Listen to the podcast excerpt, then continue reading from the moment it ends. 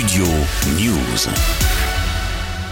Quelques jours après la vague d'émeutes qui a touché la France, les autorités s'attendent à un week-end du 14 juillet particulièrement agité. Samuel Coiffard. Oui, Ralph, déjà il faut rappeler que plus de 1000 bâtiments ont été incendiés ou dégradés, 6000 voitures brûlées et plus de 12 000 feux de poubelle durant les émeutes au lendemain de la mort du jeune Naël, tué par un policier à Nanterre après un refus d'obtempérer. Le gouvernement commence à peine à comprendre l'impact de cette débâcle infligée par les émeutiers. C'est dans ce contexte que les festivités du 14 juillet s'annoncent à haut risque. Le ministre de l'Intérieur Gérald Darmanin a annoncé mercredi un dispositif exceptionnel avec 130 000 policiers et gendarmes mobilisés partout en France. 130 000 policiers et gendarmes agents du ministère de, l'Intérieur, dont 45 000 chaque soir, spécialement euh, équipés et organisés pour procéder à la lutte contre les violences urbaines, selon les mêmes modes, modus operandi que pendant les quatre jours d'émeute, c'est-à-dire que nous mobiliserons le RAID, le GIGN, la BRI, les hélicoptères de la gendarmerie nationale qui voleront dès le 13 juillet,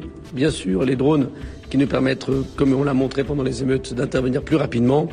Et j'ai également demandé à la Première ministre l'utilisation des véhicules blindés, comme nous l'avons fait, l'autorisation qu'elle m'a donnée et qui permettra donc de prépositionner les véhicules de la gendarmerie dans les villes qui sont apparemment les plus touchées. Toujours selon le ministre de l'Intérieur, tous les bus et les tramways s'arrêteront à 22h dans toutes les grandes zones urbaines françaises. Le président Emmanuel Macron a aussi réagi alors qu'il était en déplacement à Vilnius cette semaine en Lituanie à l'occasion d'un nouveau sommet de l'OTAN Samuel. Oui, interrogé par un confrère de BFM TV, Emmanuel Macron a d'abord voulu préciser les raisons pour lesquelles il ne prendra traditionnellement pas la parole le 14 juillet, comme le font chaque président. Pourtant, il avait annoncé un discours à l'issue des fameux 100 jours d'apaisement suite à à la promulgation de la réforme des retraites D'abord, je n'ai pas coutume de repousser des choses qui ne sont pas programmées.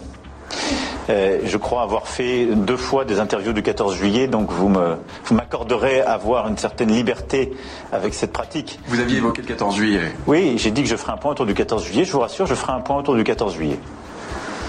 Mais je ne vous en ai donné ni la date ni la forme. Et je le donnerai en temps voulu.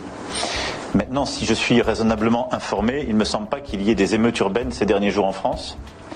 Et donc le calme est bien revenu grâce à l'action résolue de nos forces de sécurité intérieure et aussi au travail de la justice. Pour finir, j'ajoute qu'Emmanuel Macron a de nouveau dénoncé les émeutes suite à la mort de Naël, tout en appelant au calme dans les prochains jours. Je le dis avec euh, ici beaucoup de détermination. Le calme est une condition à tout et le respect de l'ordre républicain, que j'avais d'ailleurs réaffirmé très clairement il y a une centaine de jours, euh, doit être euh, respecté partout. C'est pourquoi, euh, s'il y avait quelques débordements, nous interviendrons avec la plus grande détermination pour que l'ensemble de nos concitoyens puissent vivre dans le calme.